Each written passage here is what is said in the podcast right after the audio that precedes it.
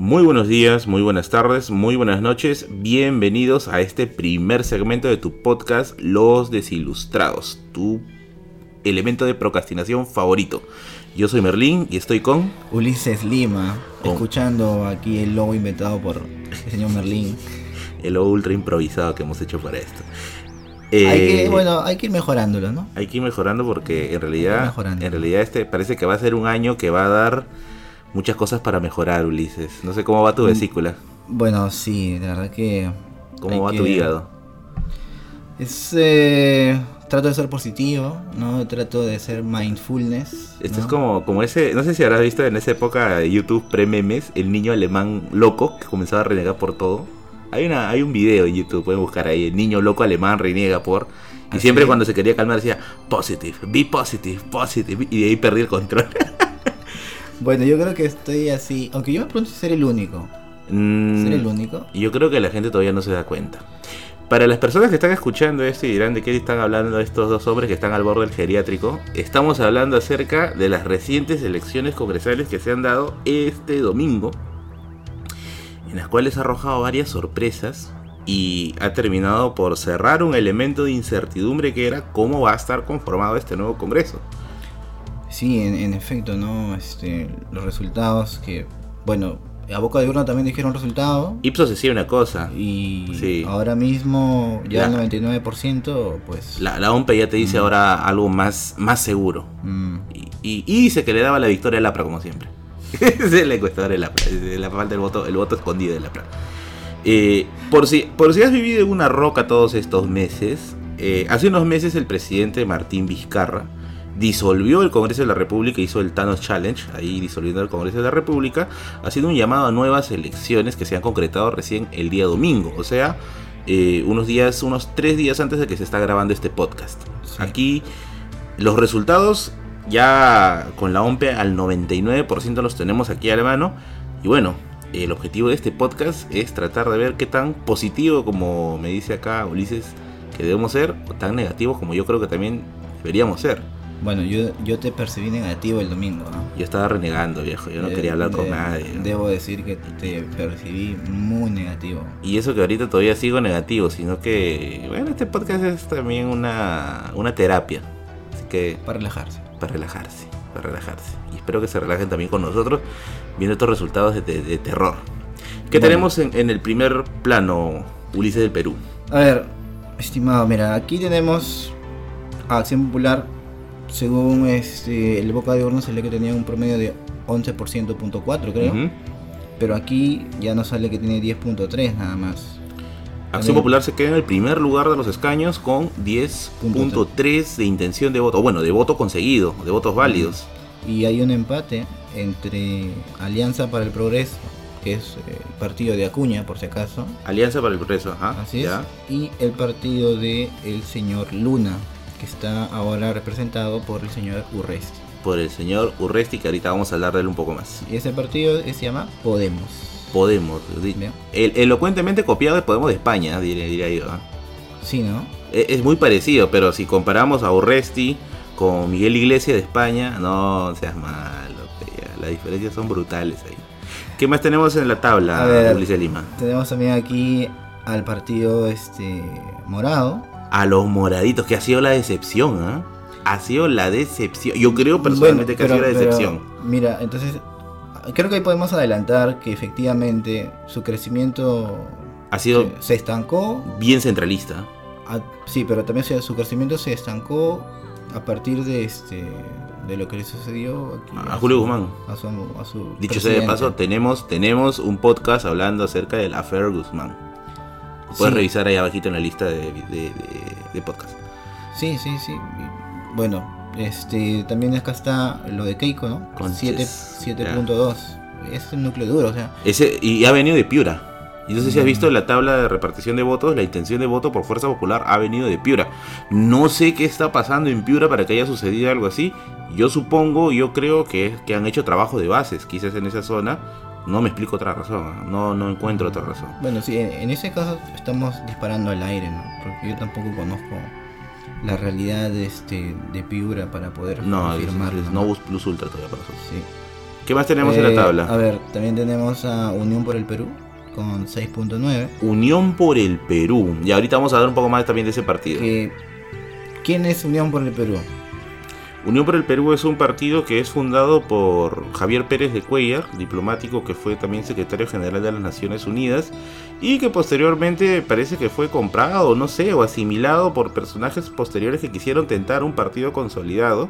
Y uno, bueno, y el, el ahora dueño de, de este partido es el señor Virgilio Acuña. Hermano. hermano, exacto, de nuestro sabio griego César Acuña, nuestro, nuestro, nuestro Aristóteles peruano, que ahora tiene como misión, pues, y ya lo dijo expresamente, ¿ah? liberar a Antauro Humala. Sí. Ese, ese- ese se viene ya, se viene con fuerza. Sí, Ahorita sí, vamos a comentar un poquito más de eso. ¿Qué más tenemos en la tabla? Eh, está Frente Amplio con 6.2. El Frente Amplio, la izquierda, con, la izquierda is back bitches, están en ese plan, ¿no? Eh, Frente Amplio, que personalmente yo lo voy a decir ahora, es el partido por el cual yo voté. Yo Mm. le, le di mi voto a, a, a Fernández Chacón, al cochero, y a Rocío Silva Santisteban. Y ahora no me arrepiento porque parece que con lo que se nos va a venir en el Congreso, presencia de izquierda y izquierda con experiencia, al menos por el lado de Chacón, vamos a necesitar bastante. Mm, Y también tenemos a Somos Perú con 6%. Somos Perú, Andrade, acaban de traer el zombie de Andrade de ahí, ¿eh? ha revivido y ha vuelto nuevamente al Congreso. Y claro, no podemos olvidar a, a la sorpresa. A la gran sorpresa de estas elecciones 2020. La sorpresa vino del mar. El pescadito. El pescadito. Ahorita, ahorita- no se preocupen, yo sé que está- quizás estás esperando que hablemos del pescadito. Va a haber un podcast, la siguiente secuencia. Vamos a dedicarla acerca, acerca del pescadito. Mientras tanto, nos vamos a ocupar de los partidos que ya hemos mencionado ahorita. Tenemos en primer lugar Acción Popular. Acción Popular. A ver, Ahora- ahora, Ahí dime. respecto a Acción Popular, habría que, digamos, hacer ver que no es un partido donde haya solamente este consolidado en, en el sentido de que no es que todos vayan a una ahorita en Acción Popular, por si acaso. Dentro de Acción Popular parece que hay tres. Hay facciones. Hay sí, hay una, facciones, hay- hay hay una guerra, vertientes una guerra de panacas ahí, ahí adentro. Sí, sí. Donde una es representada por Raúl Díaz Canseco, el otro por Macías. Hasta, yo reconozco cuatro panacas ahí, creo. ¿ah? Está, está la de Vitocho también. Y está la de Barnechea. Y sin tomar en cuenta todavía el más presidenciable de todos, Johnny Lescano. Johnny Lescano ya creo que ha sido muy claro, muy específico en que no está de acuerdo con la, co- con la actual administración de, de Acción Popular. Y Johnny Lescano es un tipo que prácticamente se ha estado ya poniendo en vitrina para postular a la presidencia. Entonces la pregunta es que ahorita, ¿qué, qué, qué acción popular estamos viendo para el Congreso? Estamos así como en la película Fragmentado. No Mm. sabemos con qué personalidad nos vamos a encontrar ahorita, si con la de Barnechea, con la de Vitocho, con la de Macías, con la de Descanseco o con la de Lescano. Claro, además este ten- tendríamos que ver cuáles este son los tipos de congresistas y sus vertientes, ¿no? Claro, ¿a dónde se van a pegar? Claro, a dónde se van a pegar, ¿no? Aunque la estrategia de Acción Popular fue interesante porque vendió candidatos nuevos, vendió propuestas nuevas, pero el día en que sale el resultado a boca de urna, Mm. te mostraron a los cuatro viejos lesbianos, viejos lesbianos de siempre. A los Beach Boys. a los ahí. Beach Boys, Beach Boys. claro, ya en la tercera edad, con un pasal geriátrico ahí. Entonces, esa, esa, esa es contradictorio, porque nos presentan caras nuevas por un lado y finalmente nos ponen a los mismos, a los mismos tíos de siempre. Entonces, no sabemos cómo va a jugar actualmente Acción Popular. ¿Tú qué crees, estima Ulises? Ah, yo aquí pienso que antes tendríamos que ver cuál es la vertiente que se va a imponer o cuántos congresistas respecto de las vertientes hay. Vitocho ya dijo que iba a asesorar, ¿ah? Dijo que iba a ser asesor de la bancada. pero él no va a asesorar a, a todos los congresistas si es que tienen una ver- vertiente distinta, ¿no? Ah, puede haber un cisma dentro también. Claro, Puede haber un sea, cisma, sí, sí, sí. O sea, no es que todos vayan a, a seguir a Raúl Des- Descanseco, ¿no? O sea, yo a mí me parece que como partido político esas facciones, eh, esas vertientes que se están este, ahí entrando en, en una civil war, como se podría decir, Su ¿no? Team, team Vitocho, Team Johnny, Team Claro. Barnechea. Eh, entonces, primero habría que definir quiénes son esos congresistas, ¿no? Y eso creo que se va a ver en estas semanas que viene cuando se formen las primeras alianzas. Claro, o sea, ahí lo primero que habríamos que, que investigar es a qué vertiente pertenecen esas Claro. personas que han sido elegidas, para a partir de ahí observar si pueden hacer alianzas con Keiko, como ya lo hicieron, Claro. o pueden hacer alianzas con la izquierda, por O ejemplo. con, o con, pero acá hay, acá hay varios tipos de izquierda. ¿ah? Ah, bueno, Está sí. la izquierda progresista, que es la del Frente Amplio, y está la izquierda ultra radical, fascistoide, que es la de... Que muchos izquierdistas inclusive no lo consideran como claro, tal, que, es, es, que es Unión por el Perú. Unión por el Perú, ¿no? Los izquierdistas Así lo consideran ultraderecha y la ultraderecha lo consideran ultraizquierda. O sea, tienen un limo medio extraño ahí. Eh, ¿qué, qué crees tú, Ulises del Perú, que ha permitido que Acción Popular esté en el lugar en el que está hoy en día? Porque para que haya sacado una mayoría o una pequeña mayoría congresal, ha tenido que suceder algo. Ah, yo creo que primero que todo está el hecho de que es un partido tradicional y con historia, ¿no? Pero ¿tú Eh. crees que el electorado valore un partido tradicional y con historia? Yo creo que No es todo lo contrario. No es que lo valore en sí, es como es lo que queda. Ah, bueno, Lo- yo lo veo por ese lado. O sea, no es que lo valore, ¿no? Sino es que lo que queda, porque ya le falló Keiko, ya le falló PPC, ya le falló el APRA, ¿no? Entonces, dentro de toda esa ruma de partidos, ¿quién es el que les queda? Claro, queda Acción Popular Acción todavía. Popular. Y que, dicho sea de paso, ha tenido cierta presencia en la política de los últimos años. Tenemos a Barnechea, que estaba, bueno, yo también debo admitir que todos cometemos estupideces cuando somos más jóvenes, pero yo iba a votar por Barnechea en un momento. Me pareció un candidato con muy buenas ideas, aparte que había leído uno de sus libros, La República Embrujada, que me pareció genial. Y su candidatura se fue al carajo cuando no comió el chicharrón, el famoso chicharrón que salvó al Perú. Menos y luego- mala, menos mala. Sí, sí, sí, sí, sí. Ahora sí lo digo abiertamente. Fue un error haber pensado que Barnechea iba a ser la solución a los Menos problemas. mal, menos mal. Porque ahí tuvimos al, al Barne. Primera decepción cuando lo vimos en ese carrito con, con Castañeda, de Solidaridad Nacional. Y luego, eh, eh, ese sí ya fue el entierro, ¿ah? en el velorio de Alan García. ¿Te acuerdas? Cuando dijo, cuando seamos gobierno, dije, la concha, ya fue, ya fue, ya fue. Pero bueno, eh, lo que yo personalmente creo de por qué levanta bastante acción popular hasta el punto de darle una pequeña mayoría dentro de este Congreso es por Johnny Lescano.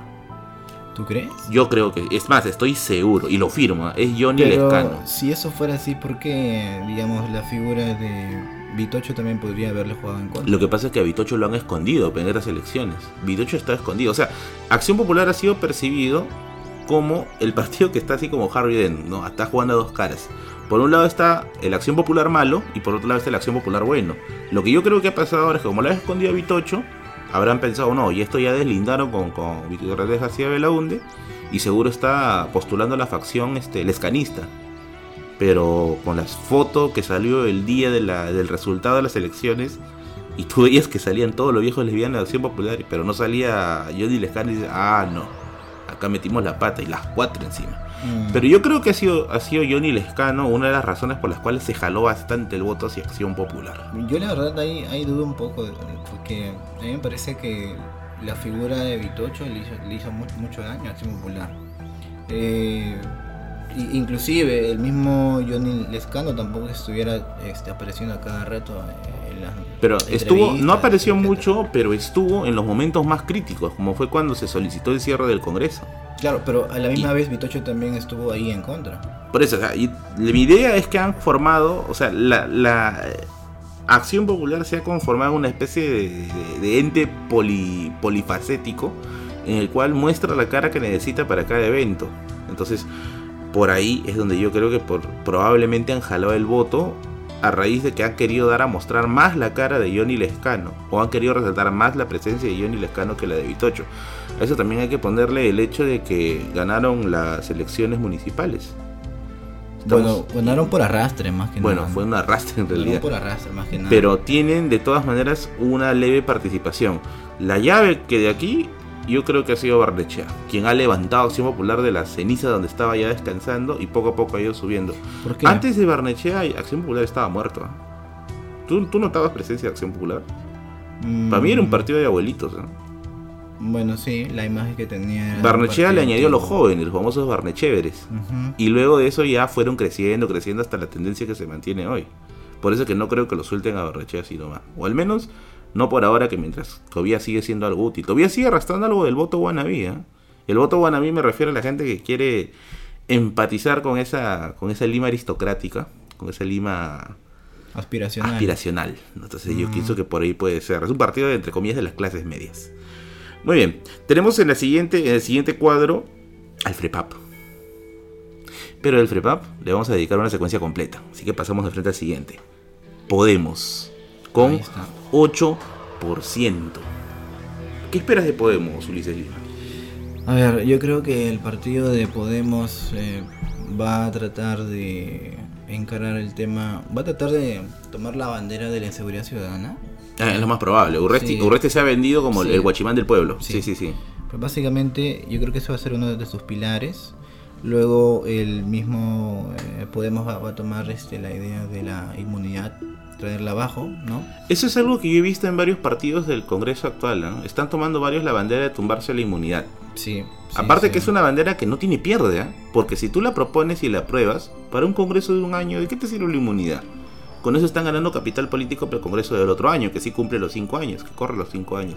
Por eso que yo creo que ahorita va a ser una carrera por quién propone primero la inmunidad. Inclusive, O la, la anulación de la inmunidad. inclusive el mismo Burrestri la otra vez estaba mencionando que quería que le pongan el juicio cuanto antes. Sí. y que él tratando de hacerse como una figura inmoladora, ¿no? Iba a pedir que el mismo Congreso le, le, le levante la inmunidad, claro. para Sí, que sí, sí. pueda estar en el juicio. En realidad Eso- es más que todo un circo, me Eso parece. funciona, sí, de hecho que es un Es un circo, circo. de hecho que quiere callar la boca a la gente que le llama asesino. Para los que no saben, Urresti tiene un juicio del cual ya fue absuelto, pero de todas maneras queda la acusación por el caso Hugo Bustíos, en que se presume que este, Urresti eh, lo asesinó. Hay una hay un juicio que ya, si bien es cierto, acabó, pero la sospecha queda y él mismo está solicitando. La ley de Urresti está solicitando que se le reabre el juicio. De Podemos, ¿Esperas que haya alguna colaboración con el Ejecutivo? Se van a poner emos ahí. No, que no, no quiero Mm, nada. No, yo sí creo que en temas de seguridad ciudadana Van a jugar en pared. van a jugar en pared y además otra cosa que no sé si muchos se habrán dado cuenta o no, pero también está el de que eh, los partidos como Podemos, los partidos como Alianza para el Progreso y Unión para el Perú, este, han enarbolado la idea de que mucha de la delincuencia ha aumentado en base a los venezolanos. Sí, ¿no? sí, sí, sí, sí. Eso también es otra de las cosas que, que va a quedar en la agenda pendiente. Si bien es cierto, muchos venezolanos están con antecedentes y están con cuestiones probadas de actos delictivos, en el imaginario popular se ha creado la idea de que todo venezolano Mm, es malvado. Claro, Entonces, y eso también puede ser un este, capital político. Y eso para- también yo creo que va a ser un capital político para vender para el Congreso de 2020, así que probablemente 2021, perdón. Así que probablemente no le esperen muchas noticias buenas a nuestros amigos venezolanos, hombres de bien que pueden estar ganándose la vida Y mujeres de bien. y mujeres de bien, perdón. Estamos como en esa, esa pelea de la, de la película La vida de Brian. No la he visto, no, ya bueno. ya, Es que no, yo siempre trato de que tú me, reconozcas a todos. me voy a reír solo, voy a reír solo ya. Pero está bien, yo razón. quiero que reconozcas a todos. ¿no? Voy a reconocer, a todos, a todos voy a reconocer. Ya bueno, no va a haber muchas noticias buenas quizás para nuestros amigos y amigas de bien venezolanos acá en el Perú, así que estén atentos porque ya saben que este país es el país de las mil maravillas, buenas y malas. Y ahora, que, en, en resumen, ¿tú crees que además podemos tenga una actitud, digamos, de confrontación en otro aspecto con Eh, el ejecutivo? Yo pienso que no.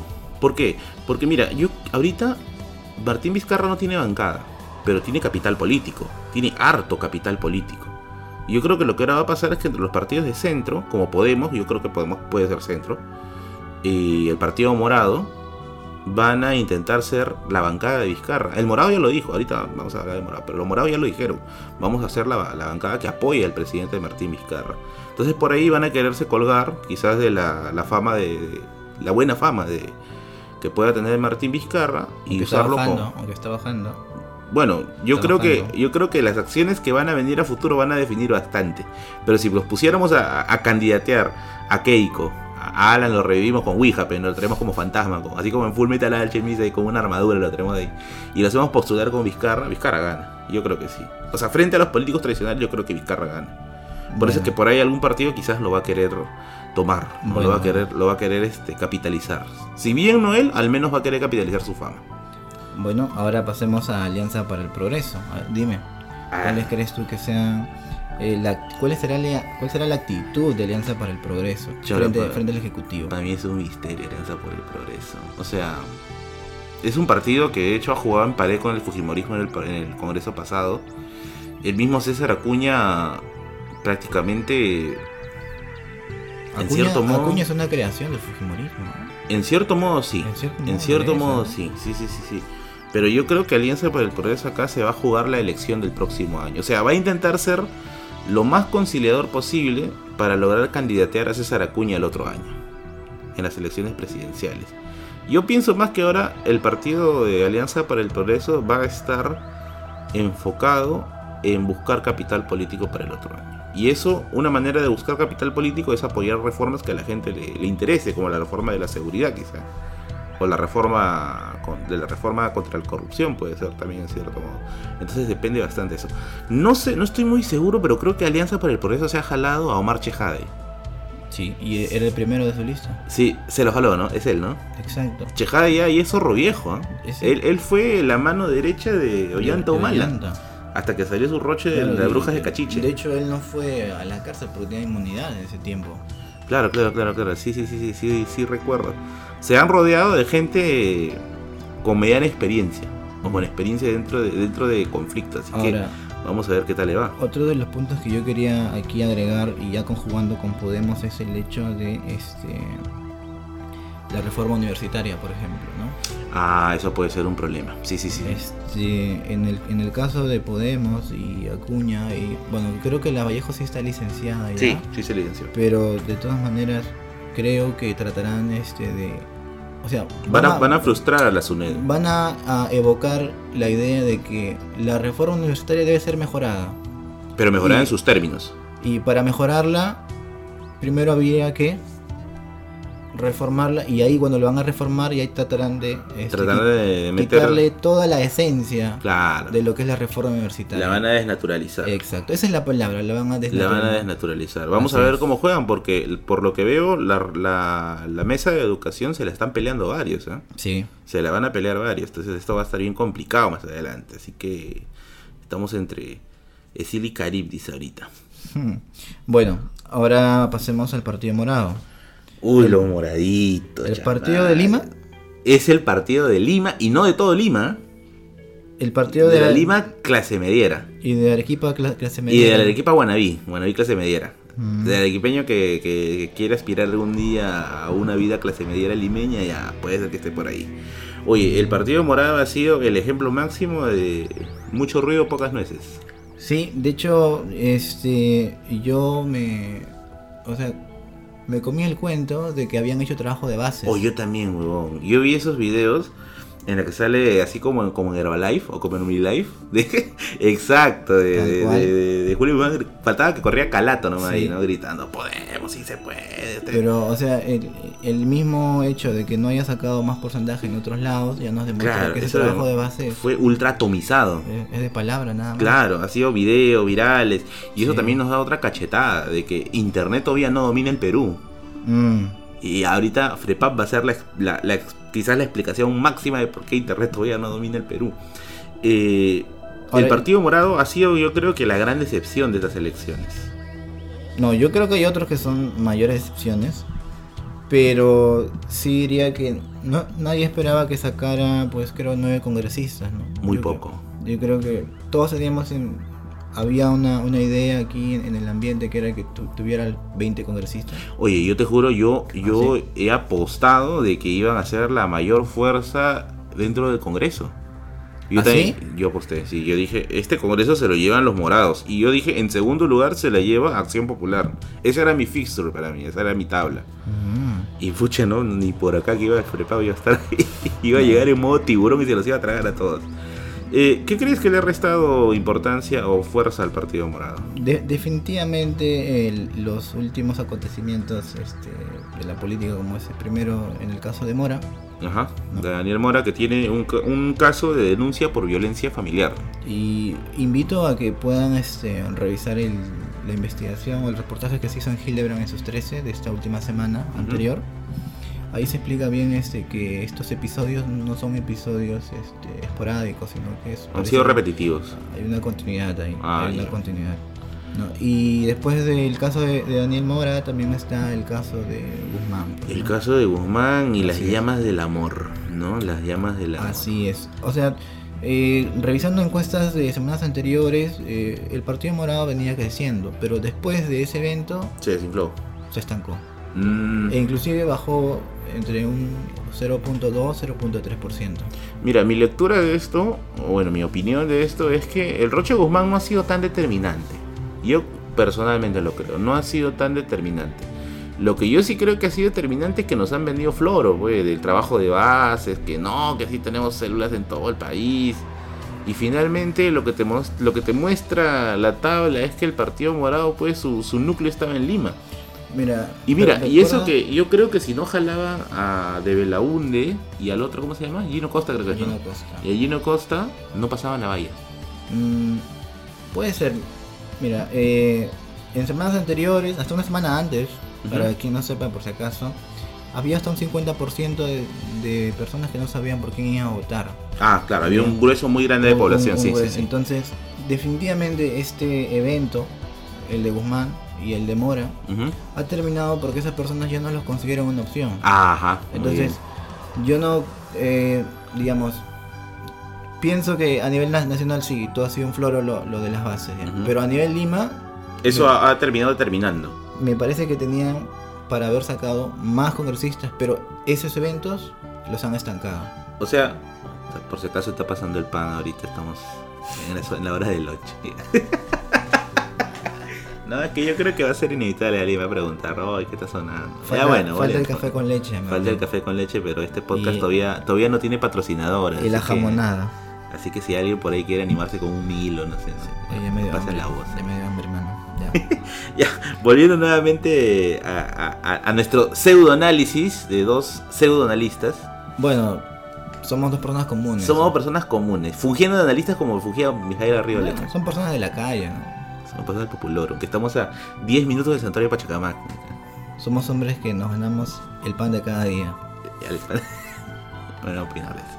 Eh, y ahí, nos ganamos el pan de cada día y algunos lo rechazan, sí, ya, así que... off topic, off topic, esto ya, ya mucho, ya Es mucho. una, una indirecta. Una indirecta. Eh, a ver, o sea, lo que yo te entiendo que dices es que el Partido Morado estaba destinado, ya, ya tenía ya el destino fijado a recibir ese grueso de votantes indecisos. A mí me parece que como mínimo tenía como, pienso, mm, definitivamente más de 9, menos de 15, ya poniéndome así. Ya. Por, así, por, por, por tirarte un número, ¿ya? Ya. Yo lo pienso de esa forma. Para mí a... tenía, tenía capital para tener más Para mucho más, para mucho más, hecho. pero eso de ahí lo ha detenido, aparte este, de todas las indecisiones que han mostrado, ¿no? Y bueno, y ya siguiendo esa línea, claro, Pero le han tirado caca con, con catapulta al Partido Morado estas últimas semanas. ¿no? claro, es que era el, era el partido que estaban viendo que estaba, Que estaban incre- increciendo. estaba increciendo. creciendo, entonces es natural, o sea, mucha gente piensa, no es la mafia, ¿no? O sea, No, es, no, es el juego es- político. Es, el hate natural que genera las elecciones. Es el juego político. Y yo pienso que hay más cosas que le están guardando a Guzmán para las, las presidenciales. Es el juego político. No, de hecho, De hecho, que le están guardando por ahí algo. él debería quitarse y Ese- a es lo que yo conversaba el otro día con un amigo. Mira, personalmente Julio Guzmán, si por ahí, por avatares de la vida, estás escuchando este podcast grabado muy informalmente. Yo pienso que la mejor decisión que puede tomar el Partido Morado es ahorita ser la bancada de Martín Vizcarra y llamar a Salvador del Solar para que sea la cara presidenciable. La hacen. Personalmente yo creo que la hacen. Bueno, sí, lo van a acusar de que es un partido de, de blanquitos, ¿no? Pero. Bueno, en realidad es un partido blanquito. Bueno, ciertamente. Principalmente. ¿no? sí, Principalmente. Claro, llegamos ahí, nos principalmente. ponen esa tabla de blancómetros. dicen, ponga, ponga la mano acá, ¿no? Y dicen, no, usted es muy. Usted es muy marrón para nuestro gusto, ¿no? Váyase, váyase acá, váyase, váyase, váyase un partido de izquierda. Tiene mucho Ginomen, ¿no? Mucho allí no men. ¿Cuál es el siguiente, Ulises Lima Bueno. de Perú? Este. Ya, pasemos a- al otro. Por cierto, yo antes de, ¿Ya? de pasar al, al partido de, de Naranja, quería mencionar que había otro congresista más que, que ha entrado. Que se llama Daniel Olivares, creo. También se ha agarrado frío, viejo. No sé quién es. Ya no. Lo que pasa es que he visto que se lo ha tratado como que el pata es un capo de las redes, ¿no? Que ha sabido Ya. cómo comunicarse, ¿bien? Pero hoy día, temprano sacó este, un tweet en el cual mencionaba este, que iba, que le parecía un exceso lo de la presión a, Keiko. Mmm, ya. Ah, Ah, ya, ah, ya me acordé. Sí vi ese tweet, sí vi ese tweet, Y claro. por cierto, hoy día también, este, Zenaida, Solís creo que se llama, salió de este, en una entrevista diciendo que no cree que los padres aplaudirían a un hijo homosexual. Mucha. Se nos viene una ola conservadora acá en el Perú. Mm. Y eso va a ser tema de la siguiente secuencia, de la siguiente secuencia del podcast. Así que vamos a guardar todavía esas perlitas Bueno, ahí. Ahora sí, pasemos al partido de Keiko. Bueno, de ahí Sí, sí yo no tengo nada que decir. Yo tampoco te tengo nada que te decir, viejo. todo Yo no ti. entiendo. Mira, yo lo único que puedo decir que una persona que vote por ese partido es que odia al Perú. Lo único. No, odias no al Perú. No puedes decir eso, pues, Merlín. Es que No mira, decir eso. No, no es que. bajo, a ver, a ver. eh, mira, mira, a ver, mira, Ulises. A ver, yo te digo esto. No puedes decir eso porque no conoces el contexto. Entonces, no puedes decir automáticamente que esas personas odian al No, Perú. yo lo reafirmo, odian al Perú. Yo creo que sencillamente, eh, digamos, O- no- o sea, nosotros Ajá, no sabemos sí, sí. cuál es el, el hábitat, el, eh, El, el hábitat, su madre. la atmósfera- no. modo antropológico te No, cuesta. no, no, no, o sea, la atmósfera po- política de, de ese lugar, yo no lo Ah. conozco, ¿me entiendes? Entonces, eh, tal vez ellos tienen, y estoy aquí, son simplemente ya ni siquiera especula- Especulaciones. ni especulando, adivinando, ¿ya? Estás en Estoy- modo random. Estoy asumiendo que tal vez eh, los otros partidos no han sabido llegar a esta población. Oye, viejo, si el Frepapa llega hasta la gente, no va a llegar. Hoy no seas malo, güey. Mira, Mm. mi única explicación de la persona para que vote por Fuerza Popular es se han creído el cuento del comunismo vizcarrista. Es lo único. O de que el terrorismo está, está vigente. Que dicho sea de paso, sí lo está, pero no de la- del modo grandilocuente como lo han contado ellos. A ver, hagamos algo, algo distinto. A ver, ¿Qué cosas positivas ajá. podrías encontrar en Fuerza Popular? ¿Qué Mira, cosas lo, lo único positivo que yo encuentro El es capital de. Fujimori. Puta, y eso, weón. ¿Qué, ¿Qué positivo le puedo encontrar? Eso, pero el capital de Pero Fujimori. es que el, el capital Fujimori es el capital de Alberto Fujimori. Claro. No es el capital de Keiko Fujimori. Claro, pero todo se relaciona la hija, Alberto, ya. Bueno, no, no le encontraría. Mira, yo te juro que si a mí me pones la K, yo, a mí no se me pasa nada por la cabeza. Lo único que se me pasa es, huevón, puta, trataste de revisar, chaval. Es que lo único que se puede pasar es que te hayas puesto así en modo esta película Doctor Strangelove, que estés traumado con el comunismo, de que pienses que hay comunistas en todos lados, que estás viviendo en relación a la Unión Soviética y que necesitas de una vez ponerle el pare. Y para eso tienes que votar por un partido ultra conservador, porque el Fujimorismo nos ha dado la peor clase política de este país. Y creo que el último congreso disuelto ha sido la evidencia. Por eso es que yo no encuentro, no encuentro ninguna razón para votar por el Fujimorismo. Ni siquiera para decir, no, ya, te quiero chonguear. Nada, nada, nada. Y encima que han traído a- a- para que capitanee la, la- la lista a la Ah. encarnación del mal, la mujer, la- el demonio hecho mujer. Y estoy hablando de Martita Chávez. Marta Chávez, Dios mío, esa mujer dispara veneno, es una cobra. O sea, tú escuchas a Marta Chávez hablar cinco minutos, no, mueres envenenado. Muere- Mueres de, alguna, de algún tipo de enfermedad que te corroa, pero mueres envenenado. Trato de hacer ese ejercicio mientras estás hablando y ciertamente lo único que yo puedo encontrar son asociaciones hacia Alberto Fujimori. Claro, pero encima hay que entender también que las asociaciones de Alberto Fujimori son ultra populistas y en muchos casos son falaces. Entonces, ya.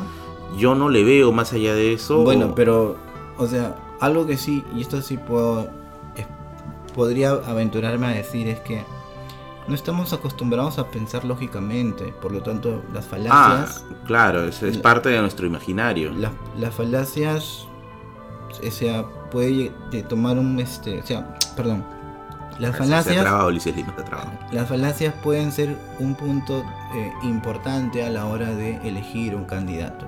Claro Es que, que- claro que cuando tú escuches por qué has votado por esto, te van a repetir las falacias Claro, que tú mencionas. O sea, la falacia se convierte en verdad. sí, a eso es lo que voy. Y eso es peligroso. Por es muy peligroso. Entonces, Por supuesto. Bueno, yo, mi, mi única esperanza de que haya en- ingresado a Fuerza Popular es que termine de hacer mal las cosas y le termine de quitar ese 7% que han logrado en estas elecciones. Y para las siguientes la desaparezca. Dicho sea de paso, si se concreta la prisión preventiva de Keiko Fujimori, que ya ha sido enviada a prisión el día de ayer, si no me equivoco, ya, su- bueno, al menos su fallo de prisión preventiva ya salió. de la primera vuelta. Exacto, ya le has quitado la opción de candidatear. Mm, Entonces, yo creo que por ahí ya la profecía del gran Curwen se ha cumplido, ¿no? Auge y caída del Fujimorismo. puede ser que ya estemos ante la caída inminente del Fujimorismo, que se convierta en una anécdota más, a lo mejor, vamos a ver.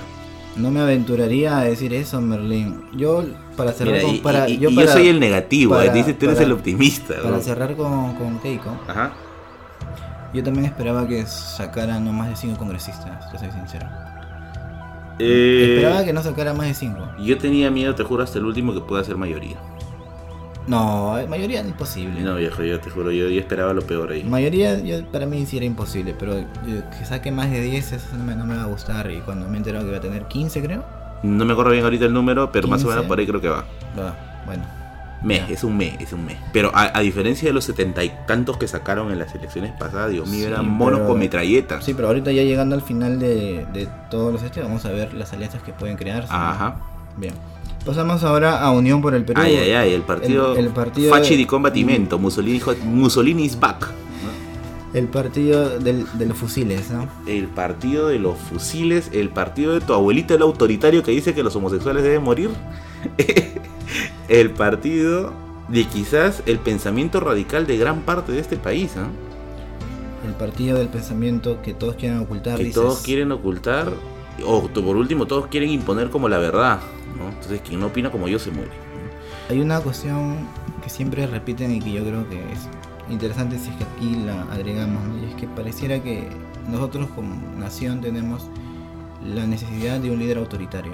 Eso, lo, eso, interesante lo que dices porque eso lo trataron los historiadores. Alberto Flores Galino tiene un libro muy bueno, si es que por ahí la gente que está escuchando este podcast tiene la oportunidad de acceder a ese libro que se llama Buscando un Inca, que es un análisis acerca de la tradición autoritaria en el Perú. O sea, como nosotros usualmente estamos tentados, o sea, no, no, no ha calado en nosotros el sistema republicano de la división de poderes, la, balanza del poder y todo eso, sino buscamos a un hombre que nos solucione todo. Lo absoluto, ¿no? Lo absoluto, el absoluto. O sea, no vamos a aprender nada de la Revolución Francesa, no son democracias, son mariconadas del primer mundo, ¿no? Eso no, no interesa acá.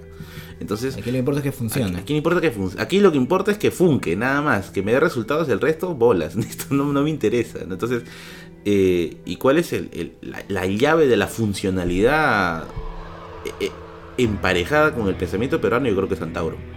Mm. Antauro yo creo que carna eso que mucha gente en la actualidad es o intenta ocultar, pero finalmente termina siendo, que es el pensamiento radical, ultra, ultra conservador que está en boga en toda Latinoamérica. O bueno, ya está empezando a estar en boga, pero en, gran, en grandes este, eventos latinoamericanos. Tenemos el caso de Bolsonaro en Brasil, que ha llegado al poder eh, de la mano con lo más radical del, mundo evangélico. Y el caso de Yanina Áñez en, Bolivia, ¿no? quien tenemos, la tenemos juramentando la, eh, el poder con la Biblia en la mano y mm. haciendo una referencia muy desagradable y muy desatinada al pueblo aymara. Entonces, yo creo personalmente que esto es lo que se le viene a Perú. Espero equivocarme, francamente, pero acá pasa de todo. Mm, o sea, yo eh, por otra parte quería también agregar que pareciera que estamos ante un congreso donde habrá que pelear bastante. ¿ah? O sea, nosotros como ciudadanos, me sí, se nos espera muchas marchas, así que mm. vamos a listar las zapatillas, Ulises, como, en las viejas épocas. Este, el pañuelo. Chápalo, chápalo. El vinagre, el vinagre. el pañuelo. El, mami, no me esperes esta noche. y después de toda después de toda marcha ir al centro. Y de ahí al chifita, a, concretar la lucha de clases. Claro que sí. Yo creo que se nos viene un año de, marchas.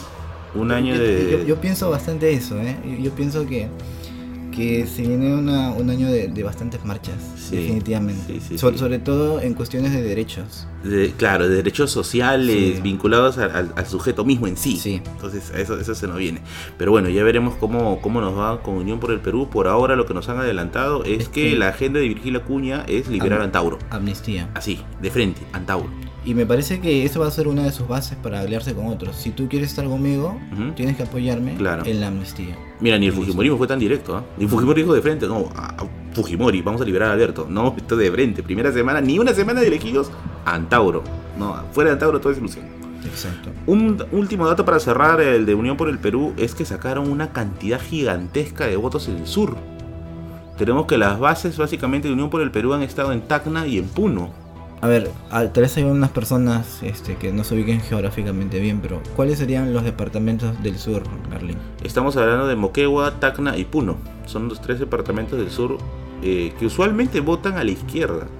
O su voto suele ser bastante a la izquierda.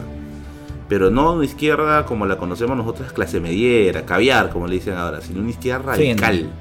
Friendly. ¿Cómo? Friendly. Friendly, qué bonita. Sino una izquierda más radical. Y Antauro representa todo eso.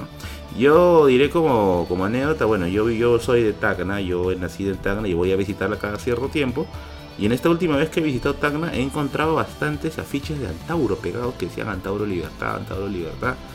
Entonces yo me, me quedé pues, pensando en eso, ¿no? Entonces dije, no, no creo que la hagan. Y le hicieron estos malditos, se han quedado con el 6.9% y su agenda va a ser explosiva.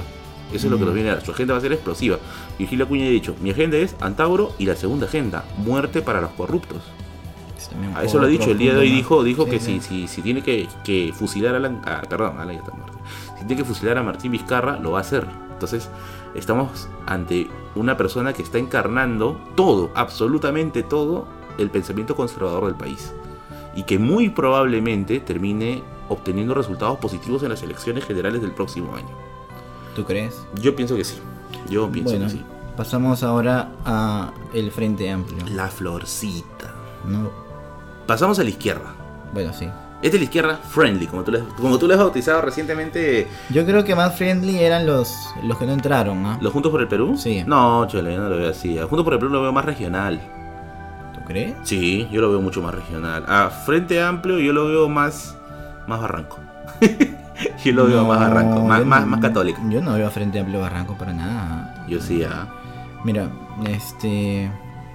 No hace mucho, este, en.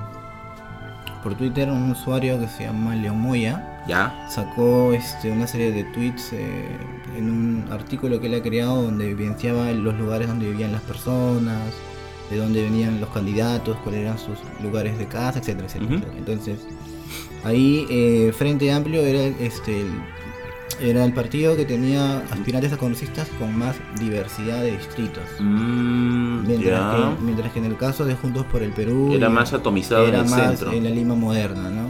Mm, Ahí. ya. Ahí. Te digo, ¿por qué te digo lo de Frente Amplio para mí? ¿No? Te digo para mí, desde, desde Merlín. El hombre que está a 10 minutos del santuario de Pachacamac. ¿Por qué te digo desde Cuéntame, Merlín? cuéntame. Desde Merlín. Dime cosas, dime cosas. Dime cosas de las cuales te vayas a arrepentir. Yo creo que el Frente Amplio está más vinculado al medio porque he visto su campaña en Twitter y mucho de lo que mucho de lo que calaba del Frente Amplio calaba justo en clase media. O sea, mucha gente clase mediera yo veía que re- rebotaba los tweets del Frente Amplio con mayor intensidad que la de Juntos por el Perú. Entonces yo por ahí más o menos a mí se le dije, ah bueno, Pero hay distintos tipos de clase media, Merlín. Bueno, yo creo que la clase media de Twitter es la clase media alta.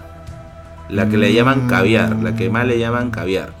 Yo creo que está más emprendado con la clase media baja. ¿Tú crees eso? Sí. Bueno, yo creo, bueno, ahora con lo que ha sucedido con las elecciones y ha salido el mapa eh, de intención de voto, yo creo que sí, se confirma tu tesis, ¿no? Pero Mm. bueno, desde mi perspectiva fue, fue de esa manera. ¿no? Es- pero bueno, ¿Qué, ya. qué le es- espera al Frente Amplio en este congreso que va a luchar contra perro, pericote y, y gato acá? Bueno, van a tener que aliarse definitivamente. Yo creo que un aliado natural del Frente Amplio va a ser el Partido Morado. Sí. Sí o sí van a tener que juntar fuerzas. Salvo en la cuestión que, re- que, que supone este, el cambio económico, ¿no? Claro, los partidos los Claro. morados son más liberales. Sí. En cambio, el partido del Frente Amplio es más izquierda a la vieja usanza, ¿no? ¿Tú crees que sea el momento de pedir cambio de constitución para el Frente Amplio o todavía no? No, todavía. Se suicidan.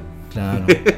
Además, eh, ellos antes decían cambio de constitución, ¿no? Esa era su bandera. Pero Claro. ahora ya no dicen cambio de constitución directamente. ¿Ahora qué Dicen dicen? cambio en la parte económica de la constitución. Ah, bueno, ya Eso es lo que se entiendo. han puesto en modo de enmienda. Claro, se han o puesto en sea- modo de enmienda. Pero ellos claro, no dicen enmienda, pues dicen cambio de la constitución en la parte económica. En la parte económica. Entonces, yo- Económica. claro, es que eso es que es también para no disparar la brújula, pues, ¿no? Mm. Porque tú dices, cambio de constitución, ah, Venezuela, Maduro. Entonces se va a poner fea la cosa. Eh, Me apena, este, por otro lado, que... Hubiesen eh, jugado bien en pared conjuntos por el Perú Exacto. si pasaba la valla. Me- Incluso hubiese, hubiese, se hubiese dado la, la tan esperada unión de las izquierdas. Porque yo creo que en todo el ambiente, en todo el pantano que se les ha formado acá, la única manera de sobrevivir era Partido Morado, Frente Amplio y Juntos por el Perú. Sí, algo, claro, entre los tres Claro, hubieran una- contado un promedio de 30 votos. Un ¿no? entente. Una cosa 28, así. 27 votos por ahí, pues no. Pero no pasó. No pasó. Estuvieron cerca. Se han quedado creo que con 4.7. O sea, casi, casi estuvieron raspando la, la valla. Por ahí también había leído que el Frente Amplio puede hacer en algún momento alianza ah, con el partido de Virgilio Acuña. No, ¿tú crees? En No, algunos no, puntos. En la no. agenda económica quizá. Y Tal vez, pero en... Pero no, en de hecho en derechos de- sociales sí, ni hablar. Se van a mirar con Mira, odio. el partido de Frente Amplio es un partido que apuesta por la diversidad. El partido de Unión por el Perú es un partido que a- apuesta Por el pensamiento único. por lo único, o sea, que apuesta o hombre o mujer. Amén, amén, hermano. Y en Frente Amplio hay diversidad. entonces, No, pero tú sabes que acá, en, las- en el tema de las alianzas, acá te tapas la nariz y das la mano. O sea, para algunas cosas, No, algunas claro, votaciones, Para algunas cosas sí. van a tener necesariamente que transar. Pero yo creo que una alianza natural va a ser Frente Amplio o Partido Morado. Una alianza de subsistencia. Sí, porque no, no les queda de otra. No les queda de otra. No les queda de otra. Bien, y pasamos al partido que pretende formalizar a lo informal. Somos Perú, Así con es. el finado Alberto Andrade como fundador. Te diré, no sé cómo pasar. Si me Mm, pides una explicación, pucha madre, no, no sabría qué. Lo único que puedo decir es que hicieron trabajo de base, porque lo que sí he visto es que han tenido bastante trabajo de bases. Y además de eso, se han, este, han tomado el capital político de luchas, digamos, como el de los colectivos, por ejemplo. Ah, puede ser por ese No, lado, que- la- el que- roche de los colectivos que hubo el sí. año pasado. Sí, sí, sí, sí. ¿no? sí. Sí, de, de hecho el que ha ingresado tiene la idea de este, formalizar a los colectivos, ¿no? Ujú. lo cual es una tontería. Forsyth es de Somos Perú, pues, ¿no? Si no me equivoco. Él es invitado, Estuvo como invitado, Es pero invitado. Eso, eso le ha jalado votos a Somos Perú, ¿ah? pero La él, chama de Forsyth en la victoria. él no tiene, como la otra vez escuché esta palabra, o sea, él no tiene una participación mayor, él No, solamente pero- es un invitado. Claro, pero para el, para el elector común, para el elector de pie, Forsyth es la cara de Somos Perú. O sea, es, es el, el hombre que ha hecho visible nuevamente a Somos Perú y lo ha sacado del letargo. Así como esta, esta es su, su escudera, ¿cómo se llama? Susel. Como Susel Ah, Paredes. O sea, Susel, ha, ha Susel. formado ese, ese núcleo. Incluso Forsyth era bien presidenciable por la, por la, la visión que la gente tenía sobre él. Por eso que yo creo que esas cosas han terminado jalando el voto a Somos Perú por arrastre. Y bueno, hoy Somos Perú es una de las fuerzas que está pasando la valla y quedándose con escaños dentro del Congreso. Aunque re- recordemos que Somos Perú este, tenía algunos congresistas bien este, de los cuales sospechábamos, ¿no? Puede. Y esa fue la razón por la que Susel Paredes justamente Claro, se, se, se termina abriendo, se, se va. se terminó Sí, sí, sí, retirando, sí. ¿no? Este, y bueno, ya con esto ya hemos terminado. Para acabar, para no ser muy largo, porque nos hemos pasado el tiempo del podcast, Hombre, los que nos han dejado, a ver, empieza. eh, em- los que nos dejaron este año. a ver, comienza. Solamente dos, A ver. o solamente tres. Vamos a empezar de menor a mayor, Ya, te escucho. ¿ya? El PPC, Bueno, partido, ni siquiera clase mediero, ¿ah? Partido de la oligarquía. sí. pésimas decisiones. Alberto Bengolea no empatiza con la gente, sigue con el rollo del formalismo, lo tecnócrata y bueno, está su principal tara, Lourdes Flores. Ok, ya, ya ni siquiera apareció, hermano. Oye, viejo, no pero Lourdes Flores te sale a distancia, pues. Lourdes Flores te mira, es como arte malazú, te toca y ya te espera alguna de- algún desastre en tu vida probablemente. yo, yo creo eso. Y entonces, no, otra, una de las cosas que le ha hecho bastante daño es que no han hecho autocrítica. Porque han dicho barbaridad y media cuando fue lo de la disolución del Congreso, prácticamente fue- nadaron contra la corriente y tú sabes que la gente a corto plazo no perdona. No perdona. Otro que nos dejó, solidaridad nacional. A ver, ¿qué tienes tú que decir de Ulises Lima de solidaridad nacional? No tengo nada más que decir que algunas desgracias me causan mucha alegría. Todo Solidar- lo que puedo decirte. De hecho que Solidaridad Nacional, oye, si, si el Fujimorismo de las elecciones pasadas, del Congreso pasado, trajo lo peor de la gente, Solidaridad Nacional trajo lo peor de lo peor. O sea, parece que es así como una especie de academia de malvados que, que han estado reclutando lo peor, lo más malvado que existe para formar una liga. yo creo que hicieron eso.